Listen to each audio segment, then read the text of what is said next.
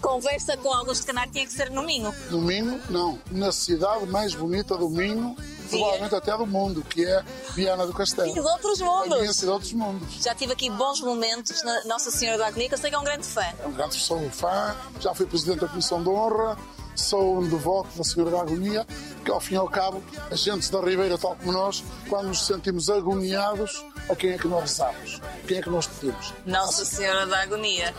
Mas sei que tem um apreço também por tudo o que se passa nesta cidade. Sim. E é um defensor e um verdadeiro embaixador. Obviamente que tem que ser, não que alguém me tenha incumbido essa função, Faz de coração. não faço de coração, é a nossa cidade, é a nossa terra e a nossa cidade representa o nosso conselho. E, portanto, Viana do Castelo, para mim, toda, todas as freguesias em torno da cidade são para mim a minha terra. Reúne-nos. Canário é nome do pai, mas não tem, não tem no seu nome, pois não? Sou Gonçalves, que era o segundo nome. Bem parecia. Sou canário de nome artístico, mas é o nome do meu pai.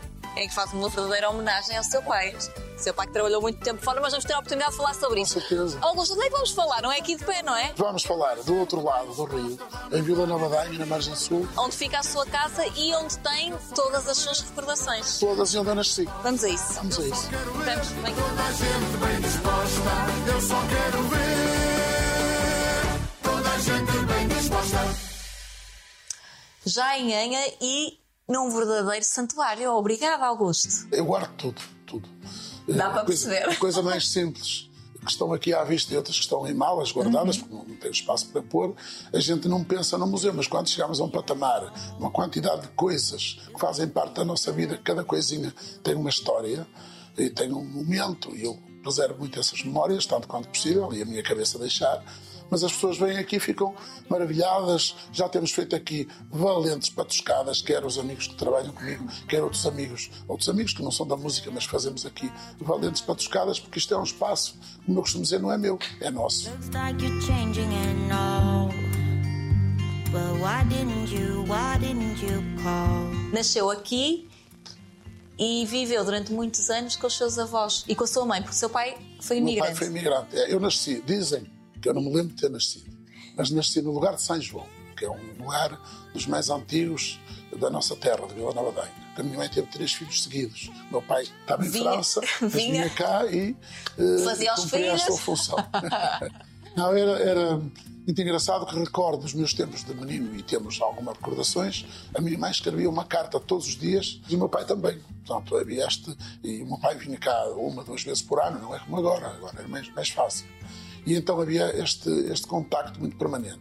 Então a minha mãe, para criar três filhos, e como ela tinha muito zelo na nossa educação, eh, era muito complicado, ainda tinha que fazer o trabalho da, da casa e do campo. eh, Eu fui, vim morar com os meus avós, que era ao lado da, da que era eh, 200, 300 metros da, da nossa casa-mãe, digamos assim. So why didn't you, why didn't you call? O meu avô gostava muito de mim, gostou sempre, O avô materno, materno, pedreiro. pedreiro, pedreiro, grande pedreiro. E então, pronto, eu tive uma infância que po- que posso dizer feliz. Porquê? O meu pai vinha, trazia reboçados, chocolates, trazia um aviãozinho de corda, pronto, e uns giradiscos.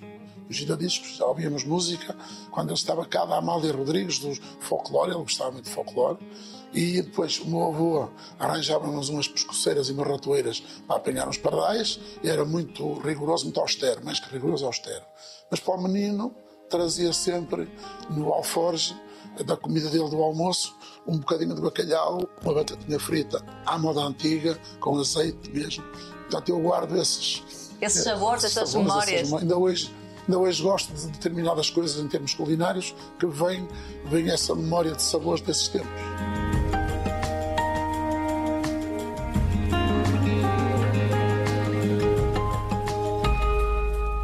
Importante a Sim. educação da minha mãe. Claro. Eu tinha muita preocupação, por exemplo, porque nós não fumássemos. Porque naquele tempo, estamos a falar dos anos 60, o início dos anos 70, no início, no 25 de Abril, portanto, num tempo em que a liberdade era, era aceite e era a rebeldia, E nós éramos severamente eh, educados. A minha mãe chegava a cheirar, íamos, não havia assim muitos cafés, havia mais de mercearias e nós íamos estar com os amigos. Eh, cheirava-nos a roupa a ver se nós cheirávamos a tabaco, o que acontecia porque estávamos fumava-se Claro. onde se quisesse, não é? Não havia estas restrições que hoje há. E uma coisa é certa, eh, veio-se a verificar que a minha mãe tinha razão.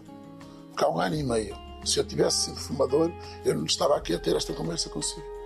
Foi aquele O problema que de eu tive, saúde. se eu tivesse sido fumador, tenho a certeza que não estava aqui. Portanto, eh, muitas vezes nós só, só valorizamos as coisas muitos anos mais tarde. Então a minha mãe criou-nos eh, quando meus, meus avós maternos faleceram os dois, meu avô foi o último, e nós, eu e o meu irmão do meio, casámos. O meu irmão mais novo casou uns muitos poucos meses depois. E a minha mãe então foi para a França pelo meu pai, ainda viveu lá há 20 e muitos anos, ainda trabalhou lá bem, ganhou lá bom dinheiro, fez a vida dela lá muito bem. Vinham mais vezes cá, eu só fui visitá-los uma ou duas vezes porque não havia necessidade, vinham eles cá mais, e portanto eh, foi uma vida assim, feito com um pai ausente, mas muito presente, e uma mãe super presente mesmo. E que conseguiu cumprir com o Graças maior a Deus. desejo. Deu-nos. De vez em quando, eh, deve ser de idade, não sei. Mãe faleceu há três meses, quatro, três, quatro meses. Eh, Deu-nos uma coisa que é muito importante: caráter. Educação e caráter. E ensinou-nos a respeitar os mais velhos, como eles tratavam os pais deles, e os filhos e os netos. Nós hoje conseguimos, somos, há uma, digamos que há uma espécie de escala que se vai montando, hierarquia. uma hierarquia, e nós fomos, fomos educados a respeitar os avós e os pais, e agora respeitamos, os avós- enquanto foram amigos, os avós e os pais, e os netos, os filhos e os netos.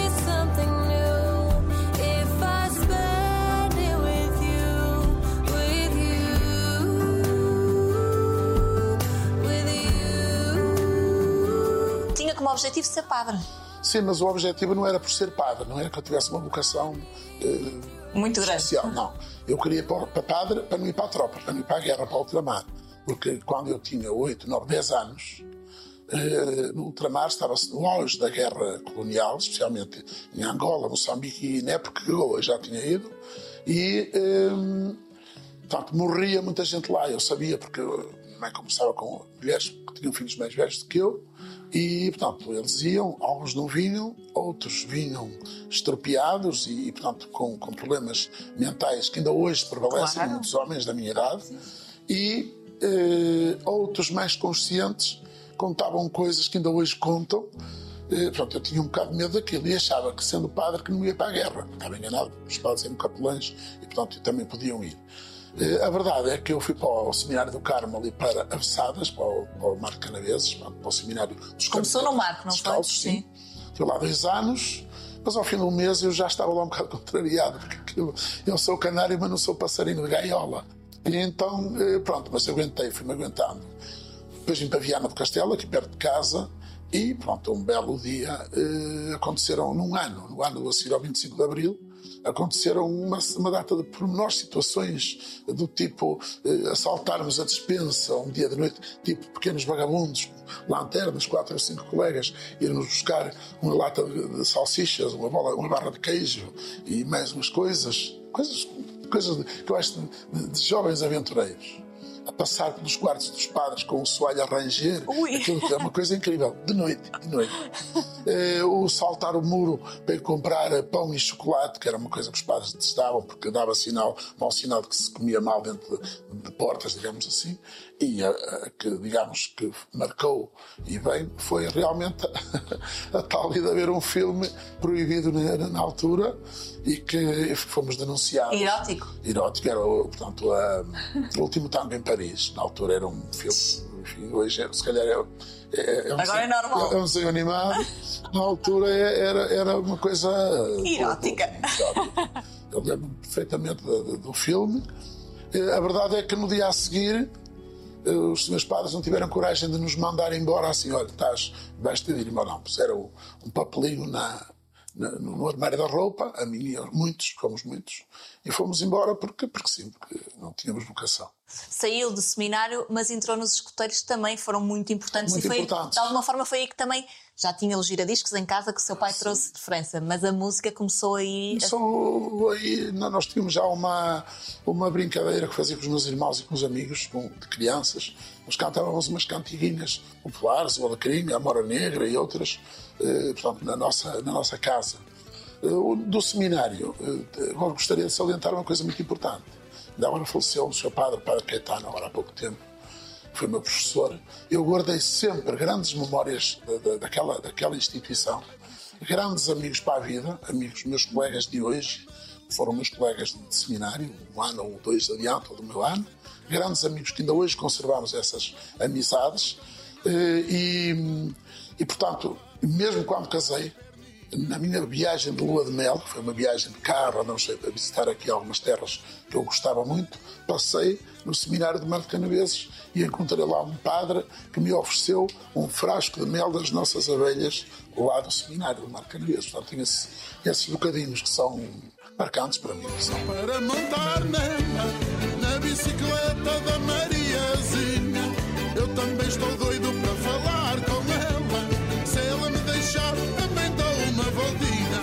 Tenho a certeza que se não tivesse entrado no seminário, no Corpo Nacional de Escutas, nos escuteiros, e na PPA-CDM de Viana do Castelo, não era de toda a pessoa que sou hoje.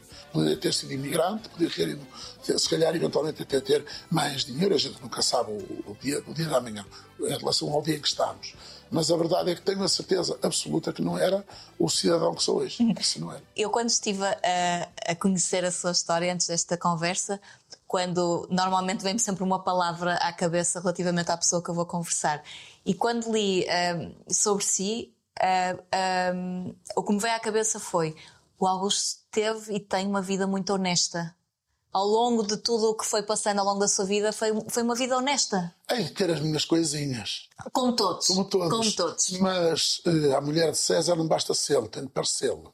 E nós temos que dar um exemplo nas posições que vamos ocupando, mesmo para sermos exigentes com, com aqueles que educamos. E eu tenho muito orgulho nas filhas que tenho e nos netos que tenho, eh, pela- pelo caráter que tenho. Obviamente que temos que dar bons exemplos. Eh, Isso traduz-se na, na- na simpatia que temos com as pessoas, numa palavra de aconchego, num- numa palavra de carinho, eh, às vezes num palavrão à moda domingo, não há outra maneira de o Não, dizer. tem que porque Não ser. há mais nenhuma palavra para dizer aquilo que nós sentimos e queremos dizer, mas isso é que faz de nós autênticos e pessoas. Isto é, não, não há. Eu, eu- é curioso esta conversa está a vir na sequência de, de duas ou três, de dois posts que eu não são meus, mas partilhei ontem nas redes sociais e hoje algumas pessoas me dizem: é pá, estás muito reflexivo, que é só aconteceu alguma coisa? Eu não. Simplesmente vi que apareceu-me uma frase mais ou menos neste teor. Quem se dá bem com toda a gente, normalmente não é boa pessoa, não é honesta. E quem faz bem àquelas pessoas que são más que mesmo nos tratam mal e nós continuamos a fazer bem, devemos continuar porque não é um problema nosso. É um um problema de quem não valoriza e de quem nos trata mal. E, portanto, parece que vem a, a talha de foice esta, esta, esta conversa. Eu nem imaginava sobre o que íamos falar, imaginava que era de mim, mas não por este, por este prisma, digamos assim. Eh, Tenho uma vida honesta com aqueles que trabalho, com aqueles com quem tenho de prestar serviços. Eu ainda sou do tipo de pessoa que não precisa assinar um papel. Costumo dizer, como princípio de vida, que vale mais a minha palavra que a minha assinatura. Porque a palavra é minha. A assinatura pode ser falsificada. E há meios para isso, como todos sabemos. E, portanto, quando damos uma palavra ou um aperto de mão, é a coisa mais sagrada que nós podemos ter. E que ela tenha valor. E eu sinto-me muito orgulhoso nisso. but I'm lying in on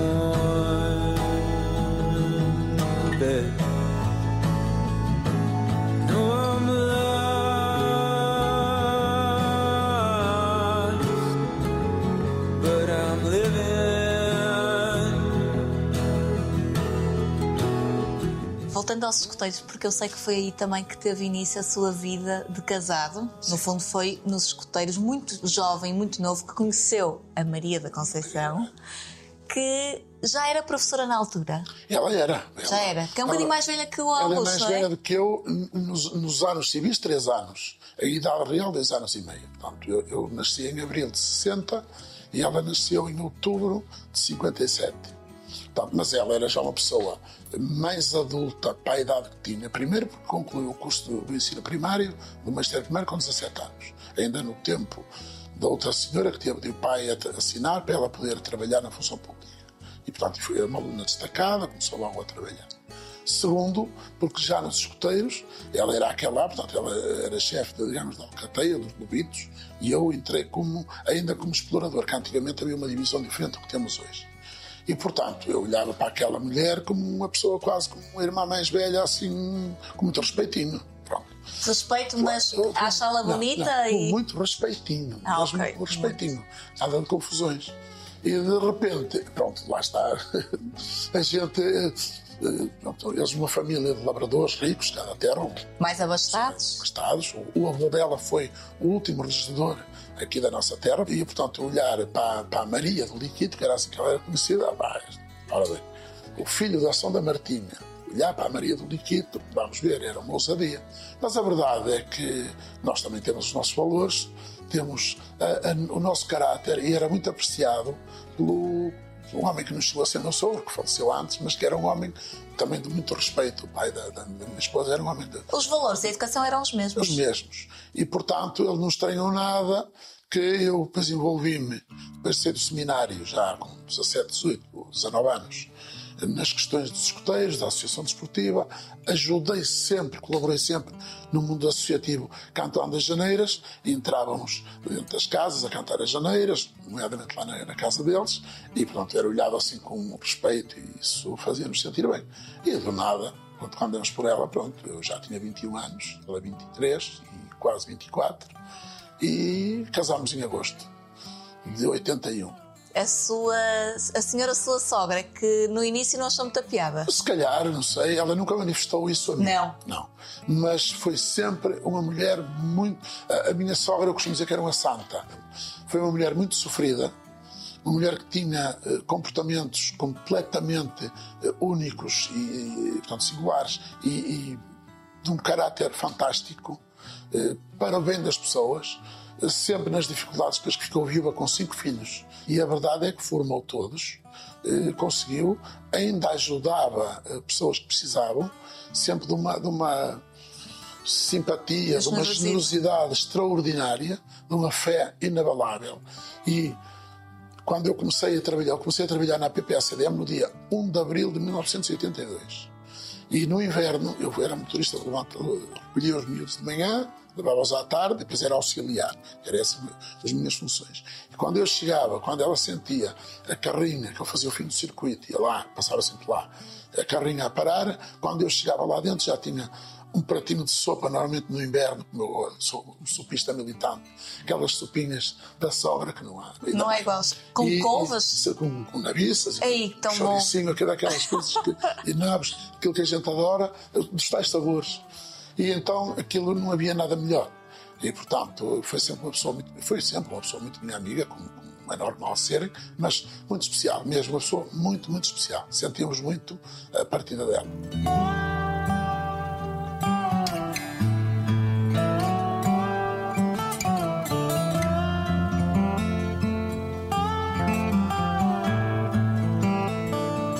A Maria da Conceição foi a sua única namorada?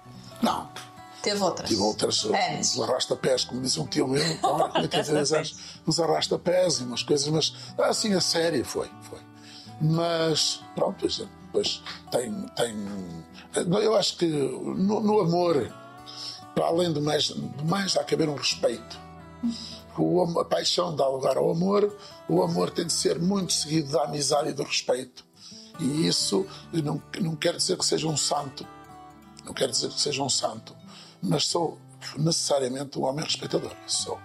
E, portanto, temos uma família que é preciso respe- respeitar, preservar, eh, saber manter, saber eh, ceder para que cedam quando nós falhamos, quando nós temos os nossos problemas e, de uma maneira geral, já acabam a contar 42 anos quando chegar ao dia 21, eh, eh, De agosto. 23 de agosto. De agosto. 23 de agosto. Eu disse 22, com 21, to- 21 anos casei. E, portanto, isso é muito importante. Para quê? Depois revela-se na, na- na educação dos filhos E dos netos. Portanto, isso, quer queiramos, quer não. Eu não sou um indivíduo de, de- de- de visão fechada, sou um indivíduo completamente de open mind, o mais possível. Respeito completamente as ideias de cada um, desde que não interfiram com, com as nossas pessoas. Cada um é livre de fazer o que quiser. Mas eh, procuro ser, eh, nesse aspecto, eh, um bocadinho conservador. Para mim não é nada melhor do que as pessoas, ah, pá, tu nunca estás em casa, tu andas sempre fora. Enganados. Eh, Estou sempre fora, é verdade. Temos vantagens nisso, na nossa vida familiar. Algumas desvantagens há. Mas da mesma maneira que abdico de ver futebol que eu adoro, ou de, de ver um espetáculo, ou de ver um concerto que não tem hipótese nenhuma, graças a Deus, estamos a trabalhar, também sou capaz de abdicar um dia do aniversário, porque estou longe.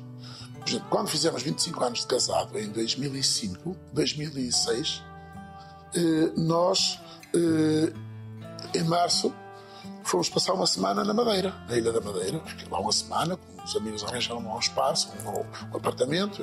Em março, porquê? Porque em agosto estava muito estava a trabalhar, era o ano que estávamos a saltar, digamos assim, este nome, Augusto Canário e Amigos. Coisa completamente compreensível, valeu por tudo. Mas, por exemplo, o ano passado consegui arranjar três dias ou quatro, não tinha mais, aqueles quatro dias, veio com a família toda para a terceira, para passearmos ali três ou quatro dias, foi netos, foi tudo. Augusto, e de alguma forma a sua mulher também compreende melhor, porque eu sei que ela esteve ligada também a, a um projeto seu de música. Sim, ela esteve, ela esteve para além dos escuteiros. Hoje, a minha filha mais, mais nova, a Carolina, tem uma dedicação total ao escutismo, portanto, é formadora, tem, tem uma série de graus que foi, foi ultrapassando como formadora. Os meus netos são todos escuteiros. A minha filha mais velha não é, mas foi. É enfermeira, a sua filha, Sim, a é? Carolina é enfermeira. E, e a Ana tem, tem uma vacaria, portanto, uma produção de leite, como o meu genro, uma coisa muito complicada, muito difícil Sim, na vida delas. É. Eh, E, portanto, mas mesmo assim, nós conseguimos fazer almoços. Eu vou muito às compras. Estou sempre preocupado a ver, olha como é que estão os estoques de carne, ou peixe, ou disto, ou daquilo. O que faz falta no dia a dia, as coisas essenciais, os iogurtes, sei o que eles gostam, e os chicletes. Tem lá um, uma gavetinha, especialmente os mais novos gostam muito de chicletes, eu sei o que eles gostam. Está sempre lá, nunca falha. Porquê? Isso porque eu posso fazer mas principalmente há porque gosto que eles se sintam bem e que um dia se lembrem do, do avô que não me lembro do meu, que era um homem que era muito meu amigo, que me trazia o tal bocadinho de- da comida dele, que já não era muita, mas que ele trazia um bocadinho, uma coisinha para mim e eu gostava que eles se lembrassem, e gosto que eles se lembrem do avô como alguém que era amigo deles.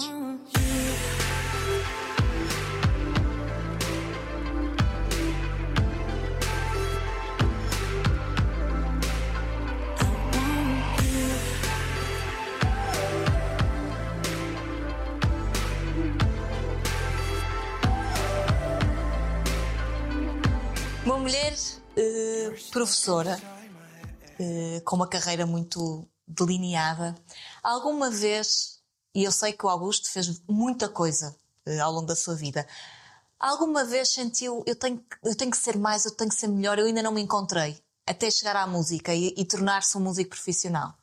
Eh, não. Quando, quando, quando casei, ela era professora e eu não tinha emprego. Sentiu Eu- alguma eu- pressão eu- aí? Não, não, não, Não. não. Não, porque eu trabalhei sempre. Eu, o meu pai nunca me faltou com nada, nem, nem aos meus irmãos. Sim. E eu vinha do seminário com 11, 12 anos. E naqueles meses de férias de verão, eu trabalhava. Quando me casei, falei com um amigo meu que infelizmente já cá não está, e fui trabalhar três meses para uma fábrica de pré-fabricados. Portanto, fazia casas para mandar para a África e não só. Eh, E ao fim de três meses houve uma crise e me mandaram-me embora e eu fui para o Hotel do Parque, um hotel aqui em Viana do Castelo que ainda funciona, eh, como recepcionista. Sabia um bocadinho de francês, era bom aluno francês, menos bem inglês, mas desenrascava-me bem. E ao fim de 15 dias, à experiência, eu já fechava a caixa e tudo isso. E um dia, cheguei no dia 30, e 30 de O Augusto é muito bom em datas. 30 sabe ou os 31 dias. de março, sei que são os marcos. Sim. E o senhor da secretaria disse-me assim: Augusto, não é conhecido por Canária, nem pouco mais ou menos. Augusto tem ali o seu contrato para assinar por seis meses. Abril, maio, junho, julho, agosto, setembro, que era o verão. O auge da Sim, hotelaria. sim, claro. Pois, não sei. E então, o professor Manuel Domingos é uma pessoa marcante também na minha vida, que foi chefe dos escuteiros, meu chefe formador, e era o presidente da APPA-CDM, então, em Viana do Castelo, tinha-me dito, e a minha mulher estava lá destacada como professora. Eu tinha-me dito que um dia, se calhar, ia trabalhar para lá. Lá fui e liguei-lhe. Fui ao café ao lado e liguei-lhe. Disse, ó Manuel, olha, passa-se estou assim assim, tenho aqui um contrato para assinar por seis meses e vinham as férias logo a seguir. Como é que és? Não, não, não assines nada. Amanhã às nove horas apresenta-te aqui na escola, no meu gabinete, para falarmos. Epá, e aquilo na altura, o diretor do hotel, que infelizmente já cá não está, mas era uma excelente pessoa, mandou-se aos aramas, como costuma dizer, epá, e agora estás-te formado para fechar caixas e tudo, bem aí a Páscoa, era a altura da Páscoa, e o que é que eu vou fazer? E eu disse assim, ó seu Crespi, se fosse você, como é que você fazia? Tenho possibilidade de ganhar mais dinheiro, trabalhar com a minha esposa, trabalhar de segunda a sexta e ter o fim de semana livre. Não é só uma folga por semana. O que é que você acha? Ó rapaz, vai-te embora, ser feliz. E aquilo parece que não, mas dá-nos força. No dia 1 de abril foi trabalhar para a PPA-CDM. Que é a Associação de Pais e Amigos do Associação Cidadão. de Pais e Amigos de Cidadão Cidadão. Agora, portador de deficiência mental. Então eu fiquei ali, depois apanhei logo 15 dias de férias. As férias da Páscoa. E naquele tempo era mesmo férias. Pronto. Podem acreditar que durante os primeiros anos, a coisa que mais me custava naquele trabalho Eram as férias. era quando vinha de férias. A- Afeiçoámos-nos de tal maneira aos miúdos, como nós chamamos, eternamente miúdos, e alguns eram mais velhos do que eu, eh, que, não sei, depois mais tarde, as minhas funções, e aí assim, aí chega, o, o- respondendo à pergunta mãe, que eu não me desvio, eu sempre tive um objetivo de tentar ser alguém sem pisar em ninguém. Aprendi a tocar instrumentos tradicionais. Um amigo meu na PPA-CDM, que ainda hoje é meu amigo e toca comigo, ensinou-me a tocar cavaquinho. Estávamos no auge do cavaquinho da Júlio Pereira, em 81, 82. Aliás, entre cavaquinho e concertina, eu sei que o seu preferido é o cavaquinho. Ainda vai, ainda é o meu preferido. Foi o meu primeiro. O primeiro foi o violão no seminário, cá nas missas, chamado rock litúrgico, na brincadeira com os escuteiros dizíamos. Mas depois, a partir daí, portanto, na PPA-CDM, eh, estava no auge a música popular, a música tradicional, 82, 83, 84. E chegou um amigo meu, também dos escuteiros, à, à escola, veio trabalhar também para lá, também era escuteiro, também era dinâmico músico, mas não sei o quê. E o Manuel Domingos convidou também, o Júlio Viana, e formámos um grupo. E aí sim, no dia 20 de março de 84, foi a primeira reunião, e a minha mulher fazia parte também. E eu, João Ferreira, Maria do Carmo, irmã do João, e a minha esposa fomos os únicos quatro de todos os outros que passaram pelo grupo. Passámos rigorosamente 25 anos naquele grupo que foi do dia 24 de, de março de 84 até ao dia 20 de março de 2009. Nesse dia, todos os elementos que passámos pelo grupo fizemos um jantar, editámos um CD que se chama Ponto Final, e o temos aí, e acabou o grupo. Aqui ao lado, aqui nesta terra, aqui a 50 metros deste sítio onde estamos, fizemos um jantar e acabou o grupo. Portanto, ela fez todo esse percurso Portanto, sabem que, que a casa gasta, sabe, não é? com a dificuldade das filhas pequenas, ou Claro. famílias, ou colegas, mulheres de colegas meus que estão a trabalhar que desistiram do grupo, mas ela não, manteve sempre. Porquê? Porque a família sempre ajudou. E a família compreende e sabe, hoje, compreendem perfeitamente bem que a minha vida é esta, é o que eu gosto, é, é com isto que eu ganho a minha vida. E, aliás, há uns 10, 12, 13 anos, prescindi de trabalhar na PPA-CDM e dediquei-me inteiramente, nem imaginava, nos meus melhores, eh, nos meus maiores sonhos, que havia de compor as minhas cantigas, que havia de ser profissional com esta voz. Eu, no outro dia, tive uma tirada que foi assim. Eh, o Marco Paulo, o Toy, eh, sei lá quem mais, eh, Mar- Marisa Liz, a Marisa dos Daniel, qualquer cantor ou cantora que tem boa voz, não custa nada serem artistas, têm uma voz excelente, são cantores. Difícil é um canário como eu, com esta voz rouca, conseguir fazer uma carreira com tantos anos. dentro- 30 trabalhos editados já? 31. 31. De- Dentro deste género de música popular, este tipo de grupo Desgarradas. fui eu que criei, as desgarradas, na altura que nós criámos o Cantares Domingo, que é lá que, que nós começámos a cantar, eu e o Miranda, há 41 anos, já fez. Nós, em 84, com o grupo Cantares Domingo, demos palco ao Cantar ao Desafio, nós e outras pessoas. E agora, nos últimos anos, assumimos uma preocupação, e especialmente eu tenho consciência disso, que o Cantar ao Desafio não é só no Minho. Mais do que isso. Não é só com os instrumentos minhotos, o famoso cavaquinho, a concertina e, e a braguesa. Não. Nós temos os cantares ao desafio em todo o país. Criou-se um movimento que, não estando ainda, digamos, nos, nos carris que deve estar para primeiro registrar como património imaterial nacional, não está, mas está-se a trabalhar muito para isso.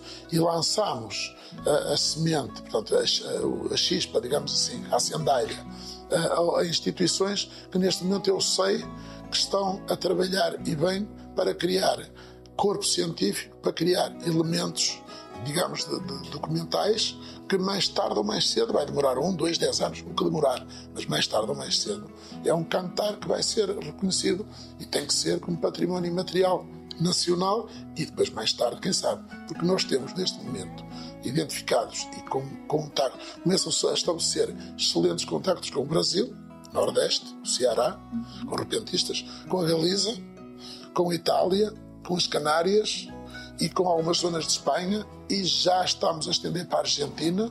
Eu tive aqui um amigo que está cá na Europa, um grande repentista, um argentino, mas queremos chegar a Cuba, queremos chegar a Cabo Verde, queremos chegar aos países Não há latinos. fronteiras. Não há fronteiras onde se pratica o repentismo, especialmente na língua, nas línguas chamadas línguas latinas. Mas há um pormenor muito importante para nós portugueses. É que hoje, em todo o mundo, na diáspora onde há portugueses, em todo o mundo, literalmente, eh, as pessoas, os miúdos, os jovens, cantam também ao desafio. E vão a tal pormenor no Brasil que tentam cantar, pessoas que são brasileiros, nascidos no Brasil, lusodescendentes, que tentam cantar sem sotaque. E isso para mim é uma emoção, é uma coisa extraordinária. Sinto-me Tem feito, por tem- isso. exato, tem feito muito por Muito isso. por isso.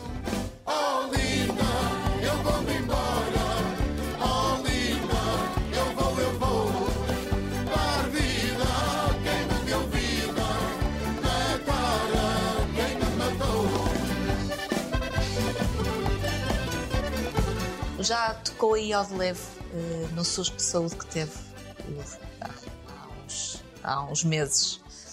Hum, e de certeza, e sei que foi muito bem tratado aqui no hospital. Foi, sim, em Viena do, Foi, foi. do, do Castelo, aliás, escreveu sobre isso e, e- e deu aqui e agradeceu publicamente a todos os Muito, profissionais. muito bem aproveitado dos sensacionalistas, eh, assim, aquelas coisas que eu. Já sabe, já sabe. Mas quando se vive um momento desse e um susto desses, eu sei que o Augusto aproveita muito a vida, tem muito apreço por aquilo que o rodeia, por tudo o que já, já passou. Mas esses momentos tornam-se momentos de viragem na vida? Torna, tem que tornar. Eh, a pandemia, antes da pandemia, antes desse problema, a pandemia. Aliás, eu creio que a pandemia também está na origem desse meu problema. Pelo menos pelo stress que me causou com o cancelamento de concertos que estavam marcados já depois da pandemia. Isso foi um dos casos. O outro foi necessariamente o doutoramento que estava a fazer na Universidade do Minho, o, o período de entregar trabalhos e não, não haver tempo e aquilo tudo mexeu comigo. E não tenho dúvida que foi isso que mexeu comigo. Mas são pontos de viragem.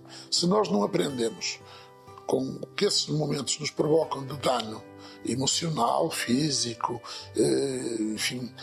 Não nós- só a nós, mas a, todos os que nos Sim, mas, rodeiam. mas a nós, Sim, especialmente também. a nós, eh, não sei com o que é que nós vamos aprender.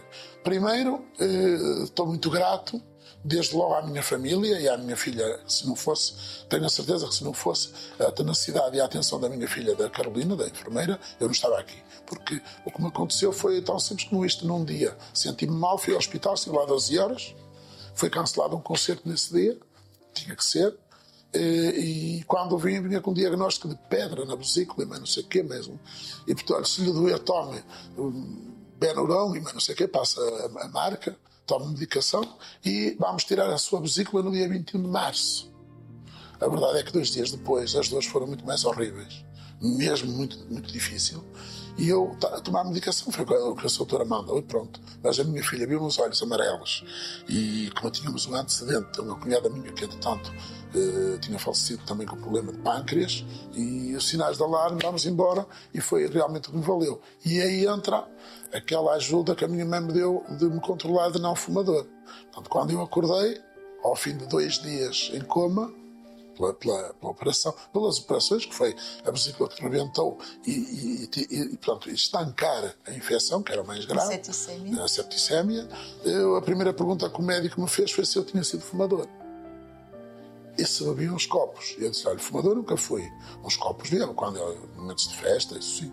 Então, olha, dia graças a Deus, ainda hoje, para os meus amigos e para as pessoas com quem, com quem me encontro que fumam, eu digo, opá, arrumem isso que se vai causar problemas mais tarde ou mais cedo. Não tenho que o fazer, mas faço. E, claro que depois também me obriga a refletir. E eu hoje, eh, não sei se consegui, eh, digamos, fazer uma viragem completa. É muito difícil, porque a gente tem um tipo de vida que não é fácil eh, fugir disto ou daquilo, mas tento estar mais tempo com quem gosto. Tento aproveitar mais uma viagem ou outra, um passeio ou outro. Tento estar mais com este ou aquele amigo quando é possível estar. Portanto, tenho uma postura para aproveitar melhor as coisas eh, que antes eu não ligava tanto. T- Tinhas ali à mão eh, aquela célebre frase: éramos tão felizes e não, E não sabíamos. sabíamos. E a verdade é essa: nós temos tantas coisas à nossa beira, tão, tão importantes, singelas, simples, mas tão importantes. E eu hoje dou muito mais valor a isso. Obviamente que não.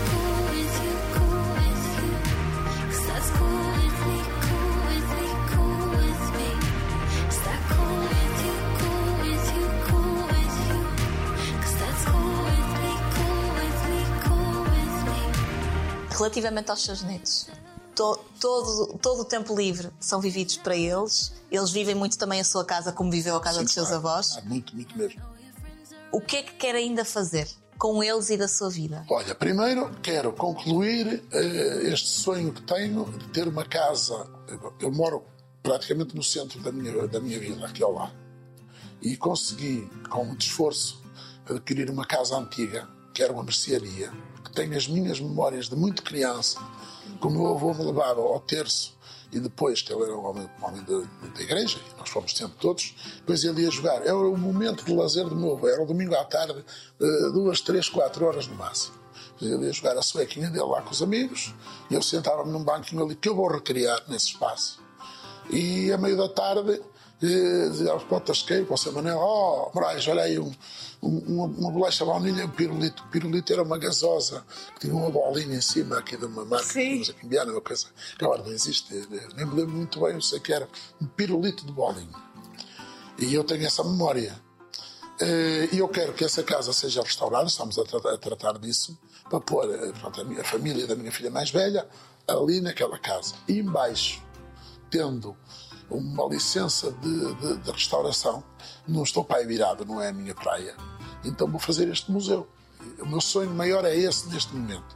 Mas não é só esse, é ver os meus netos crescerem, é ajudá-los. Eh, neste momento, quase assim, não, não foram obrigados, mas tive uma conversa séria com os quatro irmãos. João já está mais. João tem que Já, o 20? João tem 20, fará 21 anos. Fará 21 anos este ano. Eh, pronto, já está a acabar o curso, já vai, fazer, vai entrar no mestrado.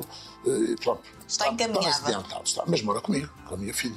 Sim. Eh, pronto, todo o apoio do mundo desde que, desde que ele nasceu até tem tantos anos quase como de casa que temos aqui nesta casa onde moramos há 21 anos e quero fazer o mesmo com os outros ajudá-los a crescerem eu e a família toda obviamente mas dar-lhes ferramentas ainda ontem tive essa conversa com eles dar-lhes ferramentas não só ao nível da educação na escola mas aquilo que seja este, eles são excelentes crianças educadas eh, nos escuteiros, eh, ligadas à associação desportiva, na prática do desporto, eh, ligadas à associação musical, aprendendo a Emília especialmente. A Emília foi surfista até agora, mas teve um problema de crescimento, a Emília cresceu muito rapidamente, problema no joelho, interrompeu a atividade, mas é uma excelente surfista, uma excelente atleta, pelo menos no desporto escolar.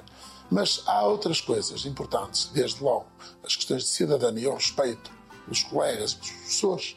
E não, não sou daquelas, não somos, nenhum de nós em casa, nem os pais deles, que são quem tem educação direta, de eh, os professores não prestam para nada, a culpa, os meninos é que são os professores. Não, é ao contrário. Verdade. É saber Respeitar. ocupar e respeitar que um professor é realmente uma, uma peça fulcral e é tão maltratado nos tempos que correm, os professores e não só, mas especialmente os professores. Tudo isso são ferramentas. Porque uma ferramenta não é só dar-lhes dinheiro, umas sapatilhas de marca, uma roupa. Não. A razão. ferramenta maior é aprendê-los, dar-lhes eh, ferramentas para viverem minimamente bem, com respeito. Não temos que ser todos doutores, não temos que ser todos artistas, não temos que ser todos eh, especialistas nisto ou naquilo. Temos sim que ser todos bons cidadãos. E isso é que eu me preocupo, mas é a minha maior dor de cabeça.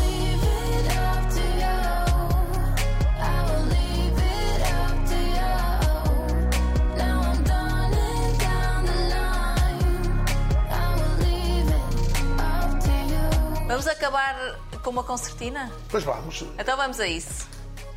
Eu tenho aqui. Porquê que escolheu essa no meio de tantas? Escolhi esta no meio de tantas porque eu tenho uma coleção de concertinas. eh, Pois. Não maiores, conheço gente que tem muitas Tá mais, bem, mas- mas cada um tem o que pode. E eu tenho estas concertinas. Quando começámos uma tour, normalmente, já há uns anos largos para cá, não sei porquê, deu-me esta maluqueira de eh, ter uma concertina Diferente. diferente, adequada à tour que temos. Então esta, tem esta cruz, que muita gente, esta concha, que muita gente diz que parece, passa o termo da Shell, mas não é. Isto é, pretende ser e é a vieira do Caminho de Santiago, a seta do Caminho de Santiago, portanto, trabalhada e pintada, preparada por um, por um amigo que é especialista na matéria, que é o meu amigo Felipe Gaxineiro, e o Carlos Martins, portanto, é feito por eles um afinador de concertinas e o outro pintor, eh, portanto, é um artista, são músicos também, excelentes músicos e amigos. E eh, tenho sempre eh, portanto, este- estes desenhos que são, são especiais, são para mim. Podem não ser um, um grande instrumento, Que vai mas é- tocar? Hã? Que vai. Não sei, eu, eu, não queres experimentar? Eu? Eu- Augusto, isto estava a correr tão bem, mas Augusto. eu não sei se é assim. Isto não é fácil, porque. Uma quadra qualquer. Sim, mas Também escreveu um livro, não falámos do seu não, não livro. escrevi, não, escrevi várias. Dois, uma Três, autobiografia. três ou quatro. Três ou quatro. Escrevi a minha autobiografia em cordel, com a capa de um grande cartunista brasileiro, que é o Clébio Sambiana, de Fortaleza, e não tive falar com ele. Escrevi eh, uma- um cordel, o Bicho Mafarrico e o meu neto Rodrigo, que foi um. Portanto, a história é um bocado do, do- do vírus, do Covid, e portanto, Sim. como é que ele se resolvia, logo no início. Escrevi a biografia em cordel do- de um dos cantadores que já faleceu, o Zé Queixadinha. Escrevi uma quadrinha por dia no Facebook durante um ano inteiro e depois editei aquelas quadras livro. num livro. E escrevi também um cordel sobre a Via Sacra. Este é para lá outro, mas nem, nem me lembro muito bem. São uns livros. Há um livro, juntei num livro todas as desgarradas que, que gravei com alguns amigos. Isto é uma coisa. Obrigada, Augusto.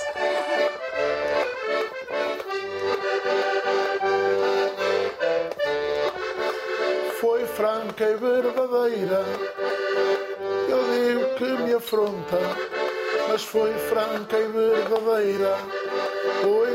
Neste programa conta-me, contei à Maria Cerqueira, pormenores da minha vida, mas da minha vida inteira.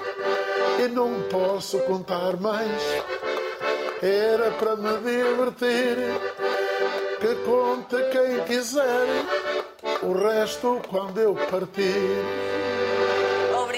Obrigada, Augusto. Muito obrigada. Gosto foi meu. Muito obrigado. Obrigada. E por você também. Desejo sempre, sempre, sempre, e é um princípio que tenho desde há uns tempos para cá, muita saúde para toda a gente.